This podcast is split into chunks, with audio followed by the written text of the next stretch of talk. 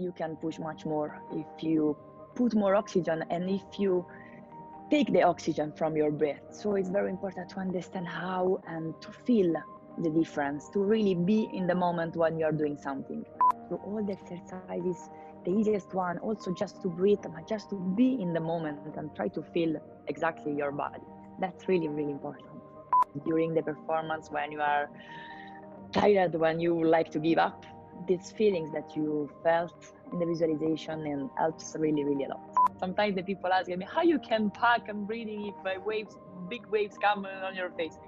Try to feel because it's like one way come and the other come out. So it just you have to be in the moment and enjoy the sea because I mean you can understand really everything.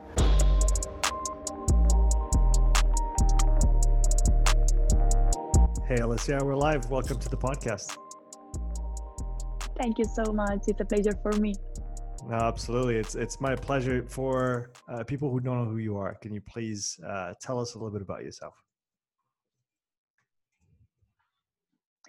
Um, I'm a freediving world champion. I I started to do freediving when I was uh, 13, and when I had um, when I was uh, 18, I started to compete in elite categories. And since that moment, I won um, 16 gold medals in the world championship and I made like 31 uh, world record in pool and depth competitions. That's that's pretty amazing. Just to, just to start with, maybe to go back to your history uh, with freediving. How did you discover freediving in the beginning?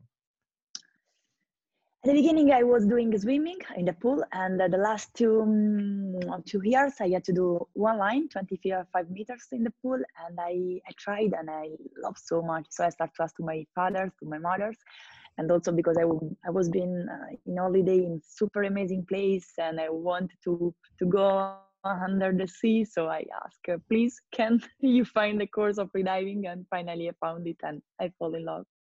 Okay, so maybe for people who don't know the the sport very well, I know there's different categories, there's different equipment as well that you can use. So can you talk a little bit about freediving uh, as as a broad uh, I guess, a broad sport, um, and and then all the kind of uh, different subsets that exist. And I and I know you you also hold the world record in, in different categories. Is that right? Yes, I mean, uh, so freediving you can do freediving in pool or um, in depth. And in pool there is the dynamic with monofin, bifins, or without um, tools.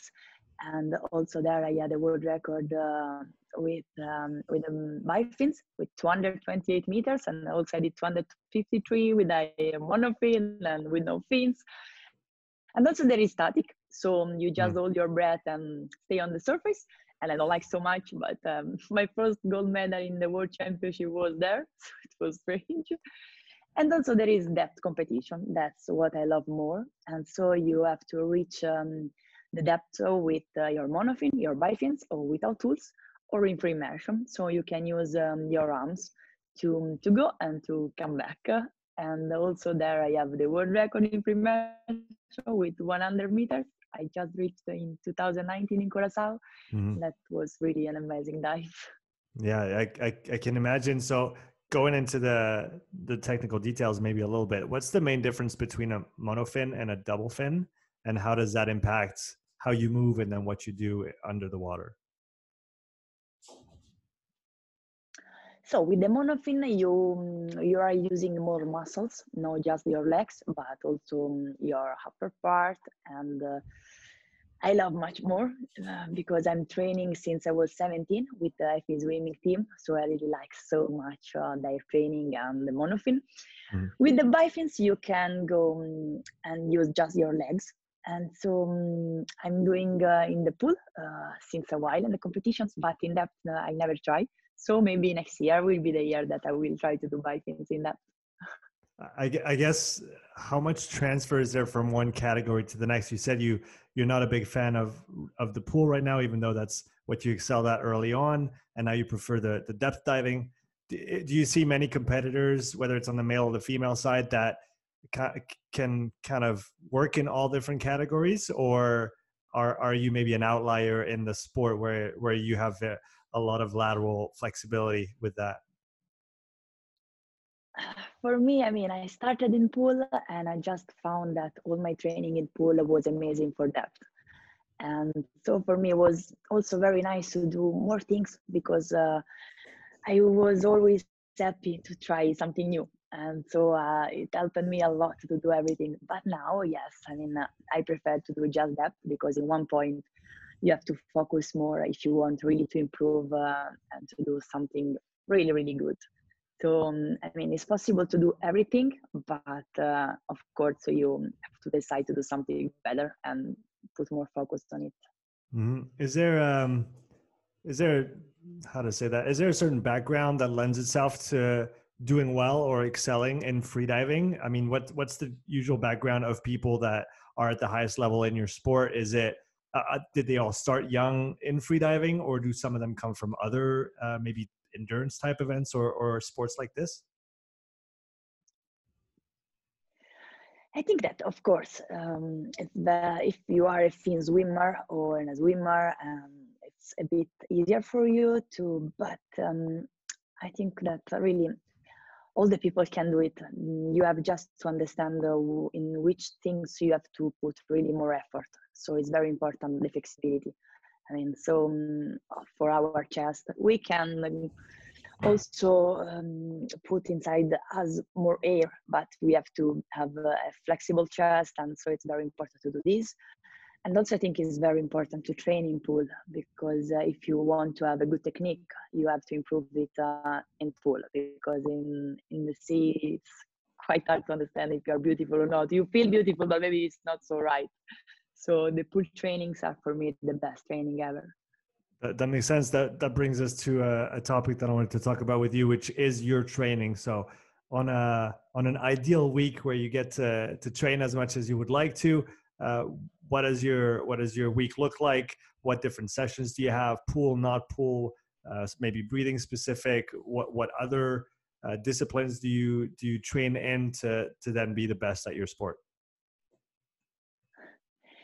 So I mean, this year is a bit particular year.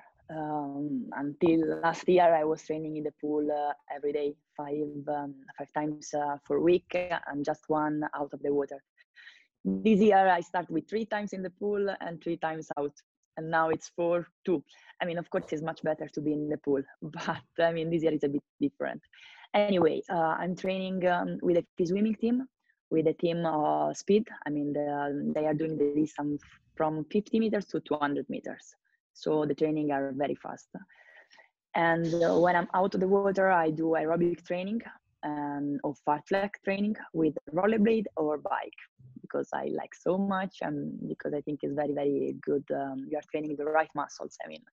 Mm-hmm. And also it's very important to do flexibility and stability for um, for our body. I mean, I'm not doing weights for build big muscles. I'm doing um, exercise for build um, strong and resistance muscles for going and come back uh, from uh, good depth. And also yes two times for a week i'm doing three on this point three times for week i'm doing uh, exercise breathing exercises and stretching i mean i'm trying to do every day but it's not uh, so every day but i'm trying.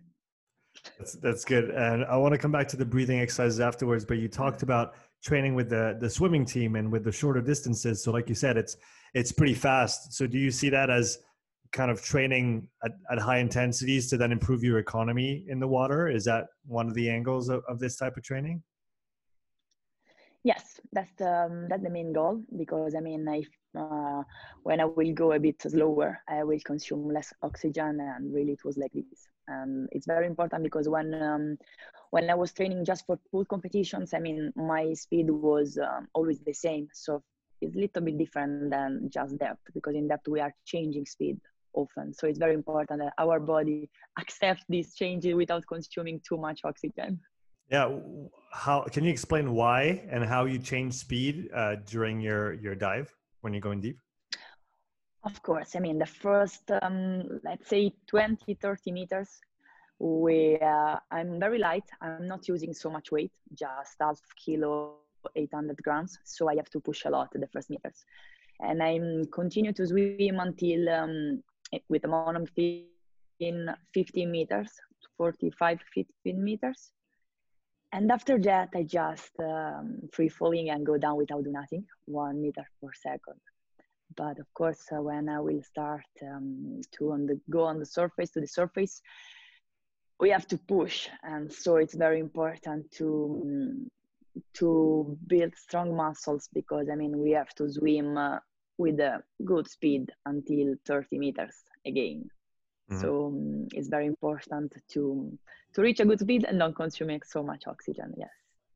Uh, when, when it comes to training you said you train a lot in the pool. How often during your your your season uh, or how important is it for you to to be in open water and going uh, deep uh, within your training to then be ready for those competitions i mean always before this year i, I decided that generally i was going uh, in may april three weeks uh, for start my um, depth training deep training and after i i was going uh, like three weeks four weeks before the competition.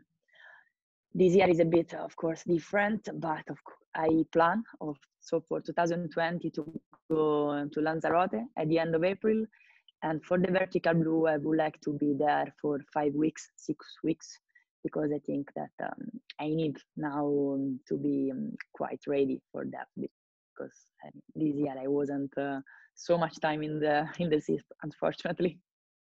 How long does it take once you get on location to get used to the open water again and kind of find your marks to to start going really deep or, or i mean my question is kind of once you go get out of the pool and get into the the deep water how soon can you go deep uh, or how long does it take you to uh, to get used to the to the depth and to the pressures and, and all the constraints? When I when I'm arriving uh, in um, in the spot of the competition, generally I my first dive is around 70 75 meters, and after that I just add uh, five meters until um, let's say 90, 95 also, and after that three meters. So I mean I'm quite fast also because I haven't so many days. So I'm trying to yeah to to be fast and to don't do a mistake, to don't fail. It's it's not so easy. Yeah, and I'm sure. Um, I want to I want to come back to the competition after. I want to talk a, uh, a, little bit more about your training. You talked about uh, breathing uh, specific sessions. So uh, obviously, you do a lot of this when you're in the water and swimming, and that's that's part of it. So can you talk about how you breathe when you swim in the pool, how you breathe when you do your specific breathing sessions, and then how that compares to the breathing you need to do um, I guess during your dive you're not breathing, but before the dive and after the dive. Yes, so I mean, uh, I discovered that it's really, really important to breathe properly in swimming. of course, it's normal, but really it was a surprise for me because it was every year uh, just discover something different. And also, I mean, during um, my swimming, I just try to breathe with my diaphragm all the time and also to enter before the turn and do um, the right breathing for that speed. Uh, it's not so easy to, to explain, but of course, because you have to breathe quite fast, it depends on your speed. And do a big, big breathing before to turn, because every time I'm training with them, but every time after the turn, I'm doing 15 meters under the water. So you have to be ready every time. And so um, with the diaphragm, we have to breathe. I learned this when I started freediving, but we should do really not just in freediving, but every time um, in all the sports because it's really very, very important for our body. And um, the breathing exercises that I'm doing um, for my flexibility is more with packing, of course, because uh, I will uh, pack quite a lot mm, when I'm doing um, deep training and deep competition. So it's a big breath, packs and uh, stretch my my body and of course Mm, i when i'm start i do few packs and every time i add one two because of when course you, it's very important sorry to cut you off. When you say when you say puck what is it? What does it mean? A puck this is packing. So in this way you can put more air in your lungs and just like compress more the air so you can refill more and um, but of course like everything's i mean if you are starting freediving don't do this of course because uh, before to do this we have to understand how to refill properly our lungs after that we understood this and it's not easy at all we can understand how to put a bit more air every time, but without um, injured ourselves. That's very important. Mm-hmm. Yeah. so course. every time try to feel our body because um, we don't used to breathe so much, so it's possible to to feel a bit uh, drunk or dizzy. Yeah. something. So it's very important, yeah, to do everything um, calm and to feel our body, our sensations and feelings. Mm. And then, so when when you're do, do you do a lot of breathing outside of the water, or most of all the breathing training that you do is still in the water, even if you're not underwater? No, I'm doing these um, exercises out of the water um, because um, I haven't a pool with 30 degrees, so it's quite difficult to do this in my pool. So it's better outside. It's, it's warmer.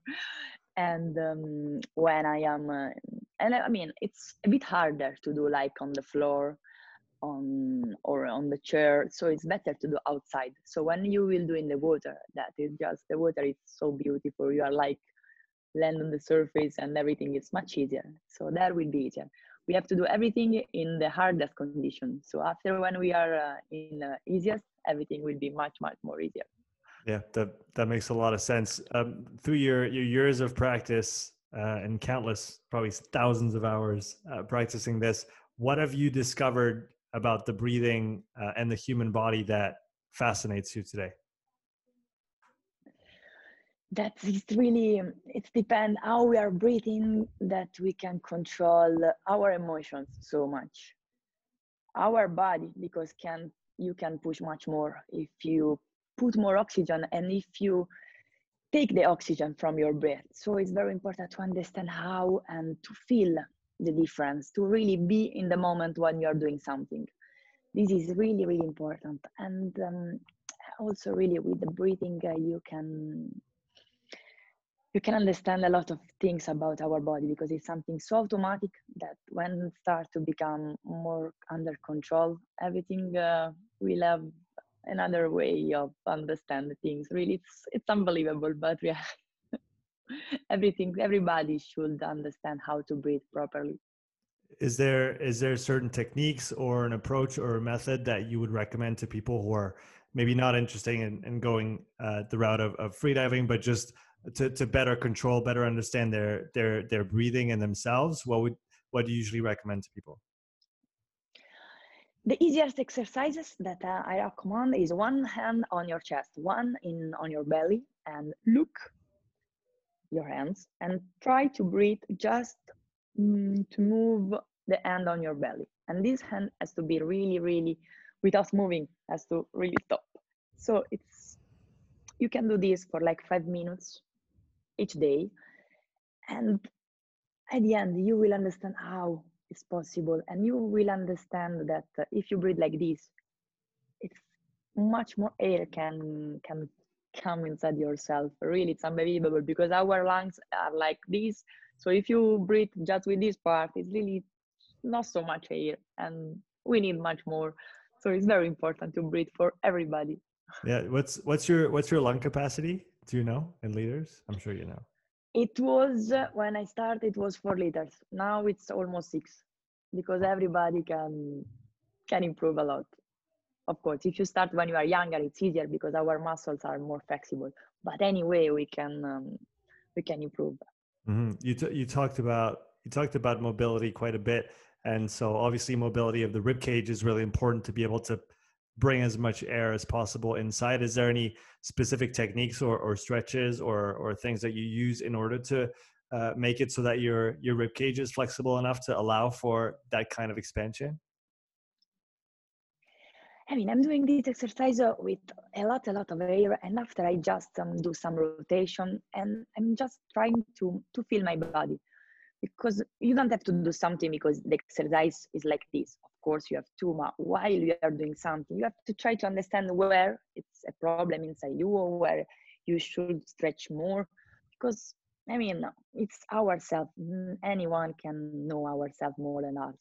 So it's very important to all the exercises the easiest one also just to breathe just to be in the moment and try to feel exactly your body. That's really really important mm-hmm. that makes sense i wanted to, to talk about the competition uh, again so uh, you talked about how long it kind of gets you used to going deep again. Can you describe the feeling of diving uh, at those those kind of depths? What's the what's the feeling on the body? What's the feeling? Uh, I'm sure even on the mind. What's what what happens in your head? Or maybe if you can look back to when you started and when you went to to significant depths for the first time or the first times. How what how is it down there? I mean, for me, it was really so excited. I just want to discover and to understand how deep I could go. It was just really so fun. And I was never scared to can come up or never scared about what I could find under the water because for me it was just so beautiful. I mean, everything is so blue, and you are. It's just you, so you have to do everything uh, good and um, it's very important that you are focused 100%. Now, what I'm feeling before to dive is I'm just very, very focused and happy of what I'm doing. And uh, during the dive, I'm really try to feel more than I can the water on my skin and um, to see the different color uh, when I'm diving when I reach the bottom there, I'm really, really excited. And after, I just try to be super focused because it's very important to don't lose uh, concentration. And um, I mean, the feelings is just so much happiness and calm and peace because the silent under the water is super beautiful and the color under the water in some ocean are really, really amazing. Do you have a preferred ocean color? Or a, an ocean around the world that's more beautiful yes, than the others? Caribbeans. What what's the Caribbean, color like compared so to the other ones? It's so blue, really, really blue, and the visibility is amazing. It's like 40 meters and plus, and I mean the water is so warm. It's the best ocean ever. is there is there um? I mean, Mediterranean also is beautiful. uh, it, but the, it's cold.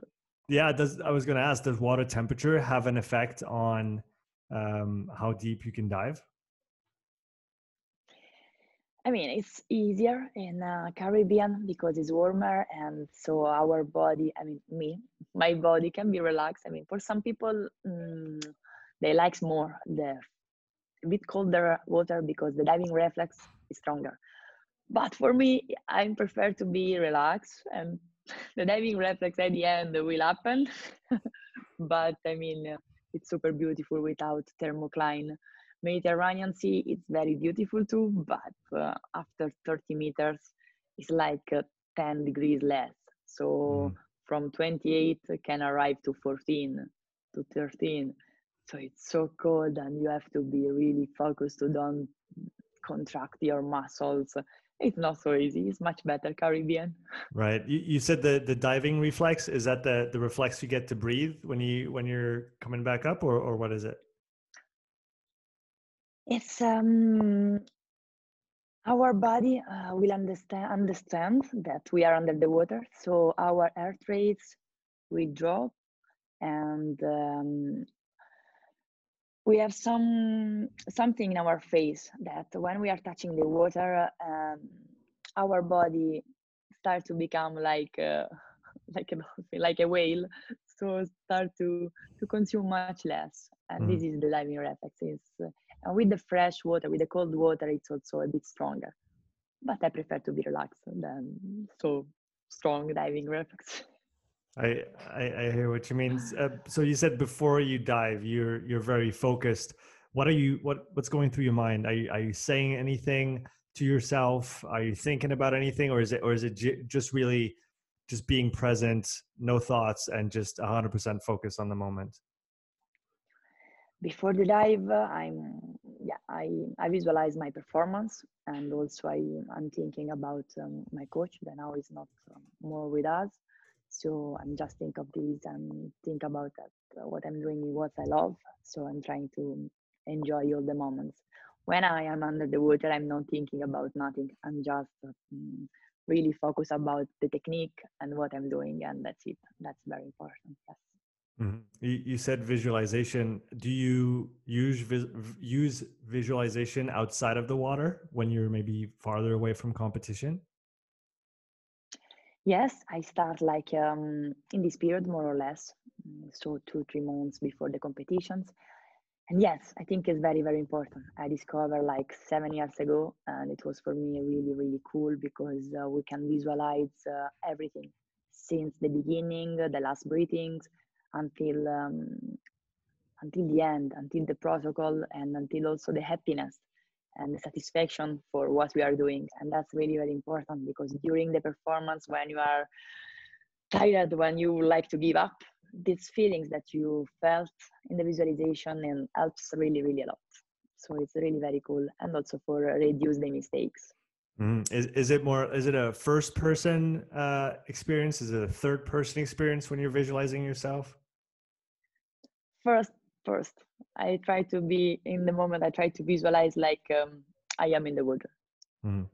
And so yeah. that's the visualization part. When it comes to the breathing just before you dive, can you talk about the more than the minutes, the the, the time leading up to your dive?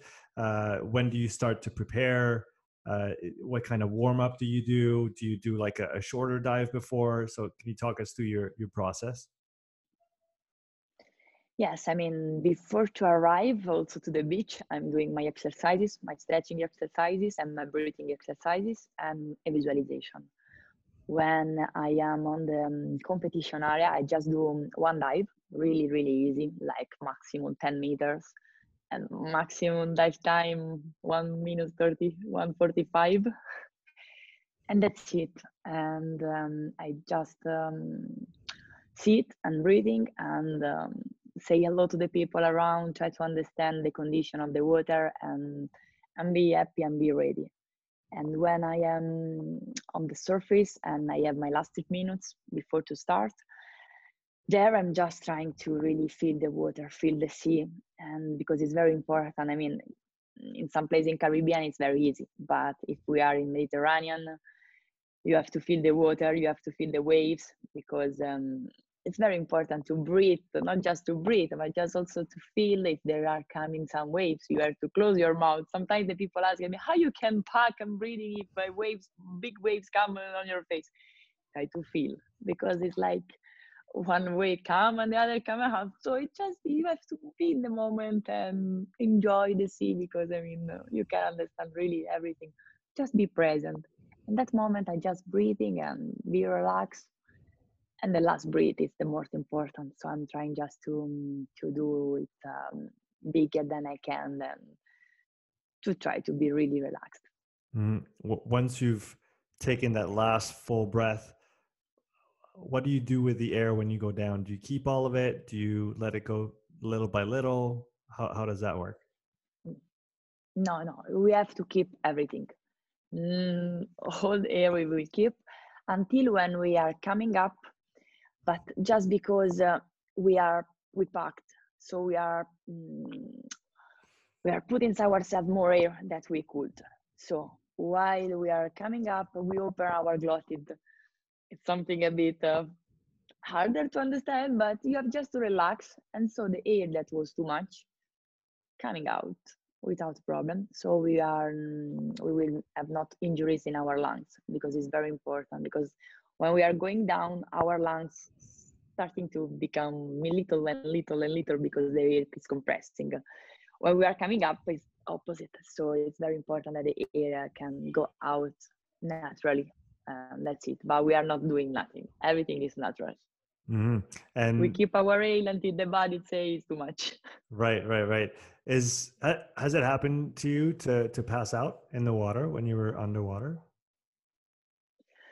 Happen yes to blackout yeah a few times. And um, i mean it's a bit easier in depth because uh, if you are reaching something at the end you have to do the same way for coming up. It's a bit um, more easier to control in dynamic because we have just one meter. So um, when can go out. In depth happens sometimes i had a little blackout yeah. And and i guess you have uh there's other divers that go down with you to a certain depth or at least that kind of help bring you bring you back up as well for for safety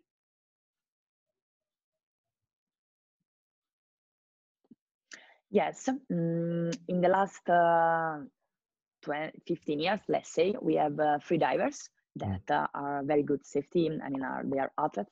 So they are coming um, at 35 meters, more or less, when we are coming up. And um, so they can help us in the last meters if we have some problem. They can uh, close our mouth and uh, bring us on the surface. Before that there were uh, scuba divers. But the scuba divers couldn't give us air couldn't do anything. So mm. finally they changed to free divers and that's much much more better. And also now we have um, a drone a Diveye that uh, can film us and that was great uh, for our safety and also for the people that can finally see what we are doing under the water.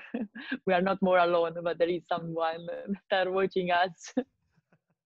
That's that's always good to know. Can you talk about the the feeling on the body of the pressure when you're when you're going really deep? Is it something that you feel intensely or are you so focused that this is kind of pushed out of of your mind I don't feel the pleasure on my body. I never felt on my life. Maybe because I start so young. I don't know, but I never felt the pleasure. I just feel the pleasure on my ear, so I equalize. But uh, yeah, on my chest, I never feel this feeling. So everybody told me that, yeah, you feel, but I never feel nothing. I mean, maybe because I, am very flexible. So I mean, um, the water just can come and that's it. But yeah, it's very important to equalize um, our and everything. So um, that's the most um, important. I mean, we are very focused about equalization during our ascent. Mm-hmm. And is uh, is that something that's a limiting factor for other divers? The the pressure, the feeling, or is that an advantage that you have for not, of not not feeling it as much as others, or at all? Yes, I think yes, I'm very lucky, but yeah, maybe because really I started when I was young, so my body could adapt quite easier to this um, this situation. Because yes the people um, are going um, much more slower than me. I mean the first dive for me it's 70 75 generally it's much less for the others because they they feel that our chest um, their chest has to adapt more. So it's dependent everybody is different. Mm, this is important. But it's very important that if you know that maybe your body is a little bit more more hard maybe try to do more exercise we have to understand uh, you know, which things we should improve more and focus more about that. Mm-hmm. What What's the thing that you feel like you need to improve to to get even even better than you currently are? But for sure, this year I train much more and much more specific for constant weight, and that's I think um, it will help a lot because I would like to do. I mean, maybe all the competition in depth, and so um, it's very important that my body will be ready and also i was trying to do also the breathing exercise a bit before not just uh, when i am uh, in the competition spot i'm trying to um, to be focused about few details that until that i was just um, yes i knew to do it i knew that i should do it but i did it just when i had to. So it's very important to do not just because we must do but also because it's very important to quite everything every every day. So we will have much more improvements Mm-hmm. Can Can you talk about those exercises a little bit and go into some detail? Um, don't reveal your secrets, obviously, but so, some of the the details about the the type of exercises or protocols that you follow when it comes to your breathing exercises. Yeah. So what um, I was saying to you, it's um, the first three exercises that for me are the most important is big big breath and pack and do rotation. So one side 20 seconds, the other side 20 seconds exhale and repeat for another time. And um, do always another rotation. One side the other side stay each time 20 seconds and after refill and go out the ear and the exercise that is very important is always this big big breath and go down. And so to try to to improve the flexibility on your chest on the upper part on the first part so all of those exercises very important. Um, if you try to improve, maybe with a bigger breath or maybe with one pack, but to try to, to improve like a normal exercise. It's not uh, has to be just every day the same. but to put something more that uh, you can see a little bit uh, an improvement. Yeah, and like you said, I, I like the the fact that you talk about the movements that you do with the breathing because essentially as you move air in and you go into certain positions it's going to it's going to stretch different parts of your of your rib cage and of your body to then accept more air down the road yeah it's true it's perfect because it's much much more stress everything and you will feel the benefits it's really really cool mm-hmm. and i wanted to go back to this you, you were talking about the first short dive on a competition day would be about under two minute um, how long are you underwater when you go down to the, the the deepest the deepest depths that you've been to? For 15 for minus 15 seconds. And is that how does that compare to the most uh, the, the the longest static hold that you can that you can do in in water I stopped to do static uh, like four years ago, and I um, was doing six minutes minus 45 seconds. So I think now I could do more, but my mind uh, will not allow me to do it. but I mean, uh, yeah. Uh, um, I stopped to do static, so I don't know how to compare. But what I can say is like that um, 250 meters in dynamic it's harder than 113 meters uh, with a monofin. So I think we can go a bit deeper for sure. Hmm, interesting. That's and, my opinion. Yes. Yeah, yeah, yeah. And uh, when you say that your mind won't allow you to do static that long anymore, what do you mean by that? That I mean, I need goals, and now in this moment, I have no the goals to do um, something good because I mean, um, static is the hardest discipline ever because uh, you are not doing nothing, anything. So you have just to think and to try to find the motivation and try to find something to do under the water. So it's really, really hard, and you have to or like it or have really a strong motivation. And now I haven't, so we will see in the future. You, you you prefer to stay moving under the water at this point? Yes, a lot. I mean, uh, and I like to move in the sea. It's much, much more beautiful. yeah, yeah, I I can understand that. Um, what are some of the things? Yeah, I mean, you've you've accomplished so much uh, in terms of of medals, uh, in terms of records. What do you? What would you like to accomplish in the in the next few months, or the next few years? I would like to go deeper in all the disciplines because it is more than a year that I we I was not going so yeah, I would like to do the world record in no fins and in free immersion and with monofin. That's my goal. And maybe try also bifin, we'll see. When, when is your when is your next competition scheduled? Vertical blue um, from 13th of July until 23, 23rd. So okay. let's finger crossed. Let's hope everything will be good. I'm going in a month to Lanzarote for training, and I hope that uh, this COVID situation will not stop nothing. I, I hope so as well. I wanted to uh, I wanted to finish the uh, the interview with a quote that I found on your website that I found really beautiful, and I wanted to just get your thoughts on it, if that if that was okay. Um, the quote is: "Freediving teaches us to face the depths and the darkness that life sometimes presents to us." Um, what does that bring to mind for you?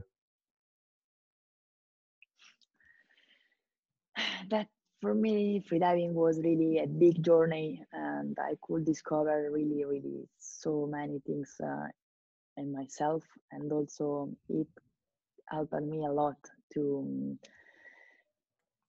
to pass some really difficult situation and to to find always a motivation and to find always something to be happy and to make happy the people around me. So I think that um, yes, freediving is amazing. But what I can suggest to the people that that uh, everybody um, must have a passion, must have um, a dream, and uh, believe really whatever they love, uh, and put all their effort in, and really everything is possible. That's that's true.